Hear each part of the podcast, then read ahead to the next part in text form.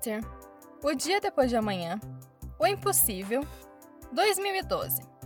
Você já assistiu a alguns desses filmes que retratam os desastres naturais? É um tema que Hollywood adora, e não vou negar que amo esses filmes. Prendo a respiração nas cenas tensas e até choro nas cenas dramáticas. Mas morro de rir com a falta de realismo e com os efeitos especiais de qualidade questionável. Se no cinema esses eventos extremos provocam emoções que vão da tristeza ao riso, no mundo real a situação é um pouco diferente. Furacões, tornados, terremotos, tsunamis e erupções vulcânicas acontecem de uma forma muito mais cruel, triste e devastadora que na ficção.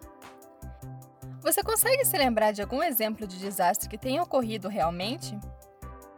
Para mim, os tsunamis que atingiram a Indonésia em 2004 e o Japão em 2011 foram os mais marcantes.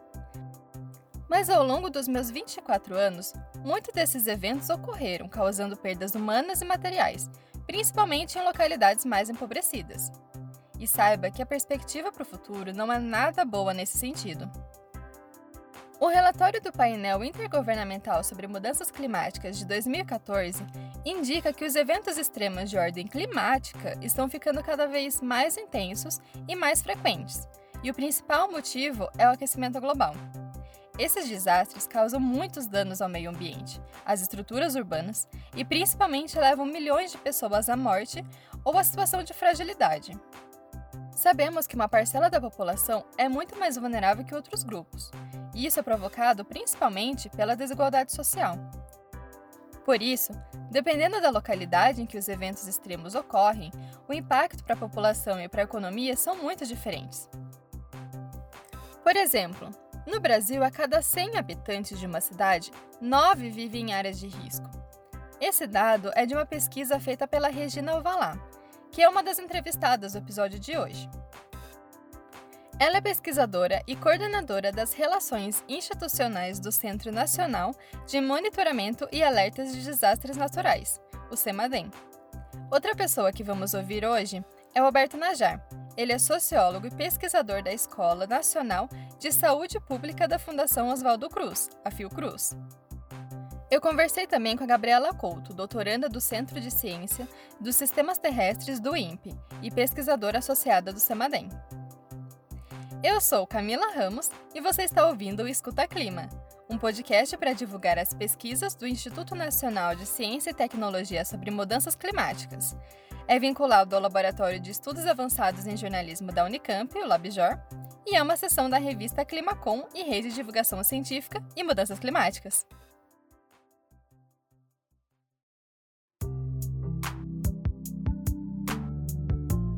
Você está ouvindo Escuta Clima.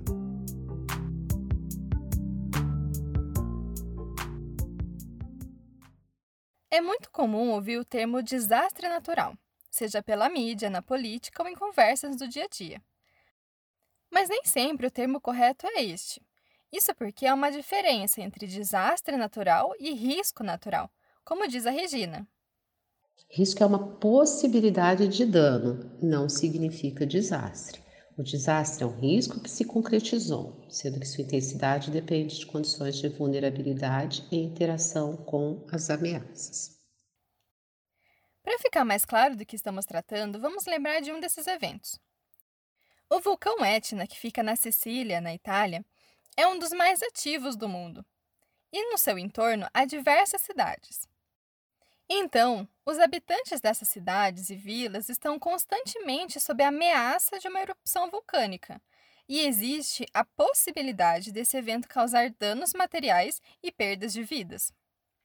Consequentemente, esses moradores vivem sob o risco de um evento natural. Caso o vulcão Etna entre em erupção de fato, e cause danos, perdas de vidas, e se a comunidade tiver que parar suas atividades para lidar com esse cenário devastador, isso configura um desastre. No Brasil, ameaças de enchentes e secas são as mais comuns e as mais preocupantes, e que muitas vezes se concretizam em desastres. Mas a maneira com que cada cidadão sente o risco e é atingido pelos desastres é bem diferente. Essa diferença é medida pela vulnerabilidade, que está intimamente ligada à desigualdade social. O Alberto Najar conta um pouco sobre esse conceito. O indivíduo vulnerável é aquele que poderá sofrer danos, mas não necessariamente. Porém, ele é mais suscetível. E por quê? Porque, uma vez que possui desvantagens socioespaciais, não alcança patamares mais elevados de qualidade de vida, em função de sua condição fragilizada, portanto, risco e vulnerabilidade são conceitos que só podem ser entendidos associados a diferentes contextos históricos sociais. Podemos, portanto, assumir que risco é uma condição da sociedade contemporânea e vulnerabilidade uma condição dos indivíduos inseridos nesta sociedade. A vulnerabilidade é medida por meio das condições de moradia, renda e até mesmo por características pessoais, como idade, cor da pele e gênero. Vamos falar desses aspectos no próximo episódio, então não deixe de conferir. Mas agora precisamos entender por que essas estruturas das cidades favorecem umas pessoas, enquanto deixam tantas outras em situação de risco.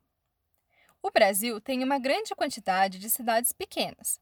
No entanto, uma boa parte da população está concentrada nas capitais e nas regiões metropolitanas. Vejamos alguns dados sobre isso. Segundo um levantamento deste ano do IBGE, 22% dos habitantes estão concentrados em apenas 17 municípios, o que dá mais ou menos 46 milhões de pessoas. Isso é mais do que toda a população do Canadá. Aliás, temos hoje 49 municípios com mais de 500 mil moradores. Portanto, o Brasil se caracteriza por um crescimento urbano desordenado e a urbanização muitas vezes ocorre sem a disponibilidade dos serviços essenciais, bem como por migrações internas. É bem isso que a Regina falou.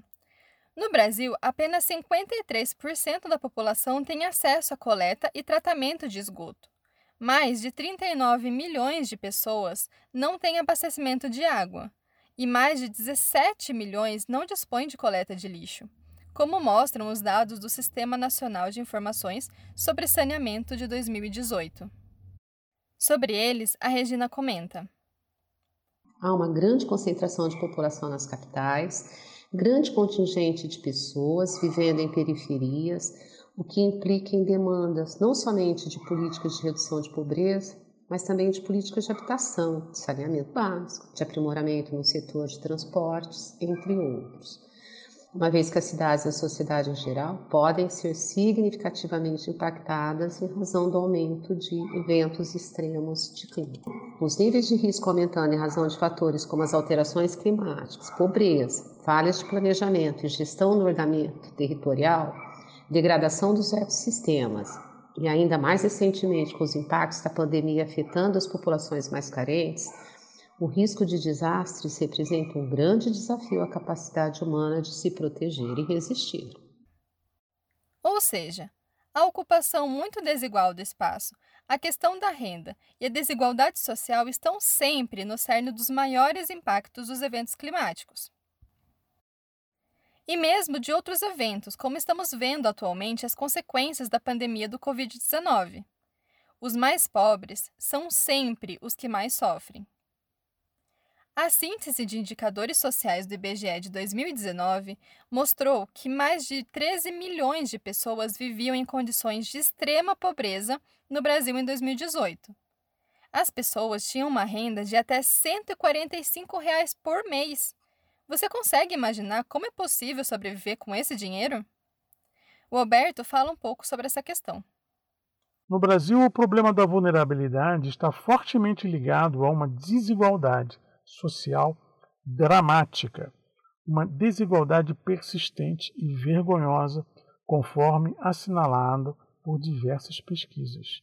A maior dificuldade para sua redução está apoiada nos valores da experiência civilizatória brasileira: elitismo, mentalidade escravocrata, hiperexploração da força de trabalho e violência com as classes menos favorecidas.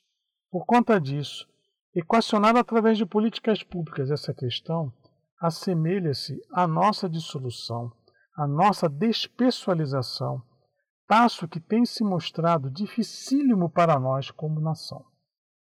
Nós aceitamos com razoável tranquilidade que uma boa parte de nossos compatriotas vivam miseravelmente e criem seus filhos e filhas nessa condição. É impactante essa fala do nosso entrevistado, não é mesmo? Principalmente o finalzinho em que ele diz como aceitamos a desigualdade gritante que temos no país. Ok, nem todo mundo aceita. Nós, do Escuta Clima, não aceitamos. Assim como muitos pesquisadores de diferentes áreas do conhecimento e instituições que estão sempre estudando maneiras e soluções para diminuir a vulnerabilidade humana.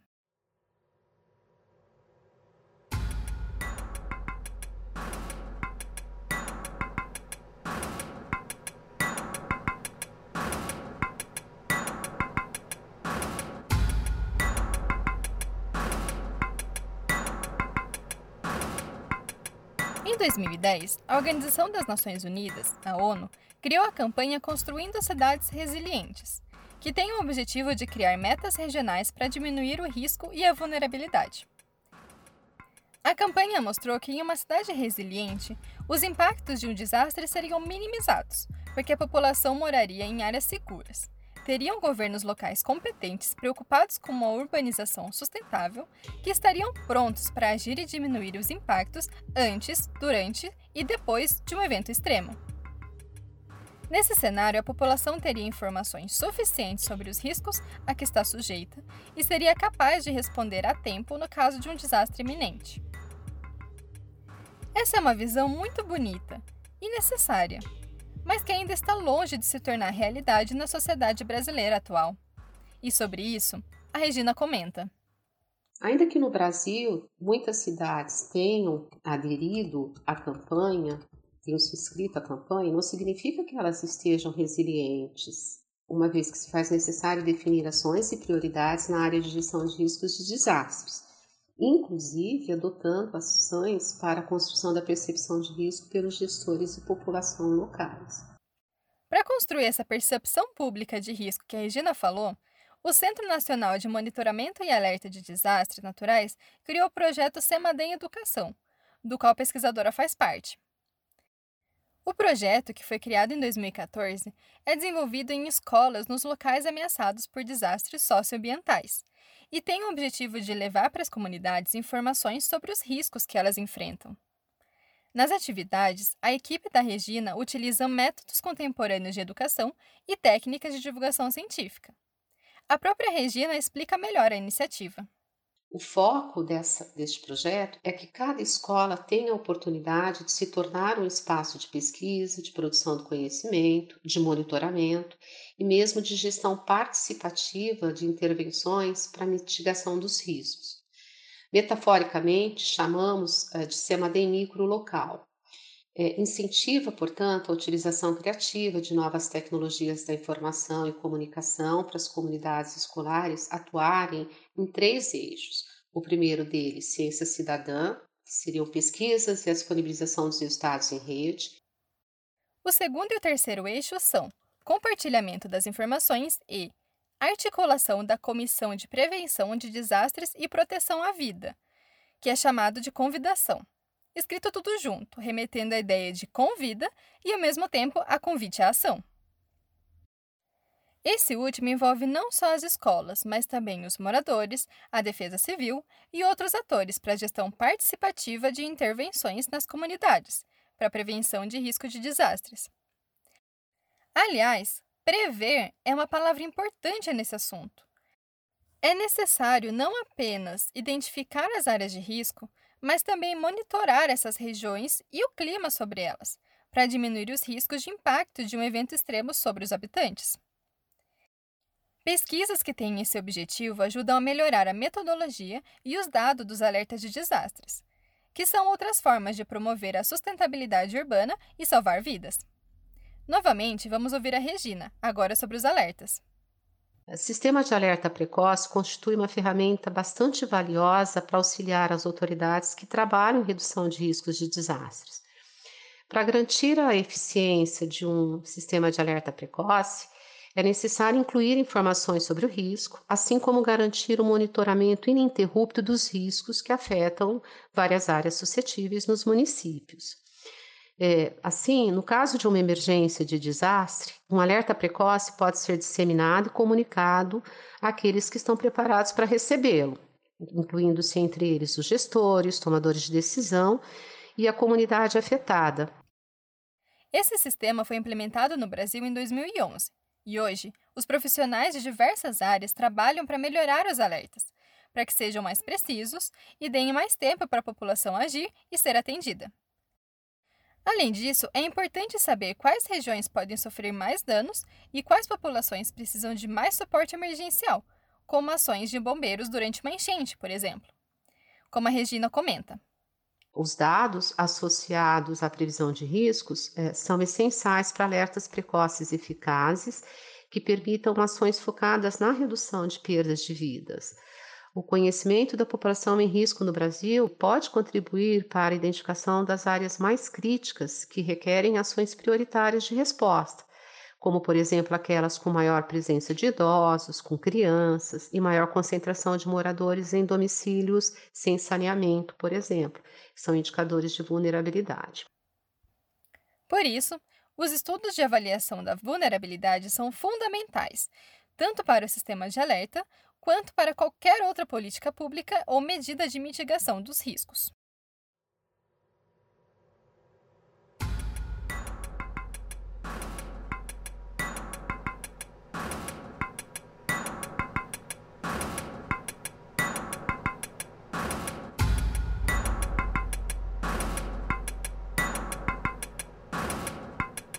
Pesquisadores do INCT sobre mudanças climáticas trabalham em estudos que têm o objetivo de analisar a vulnerabilidade dos municípios brasileiros quanto a desastres naturais.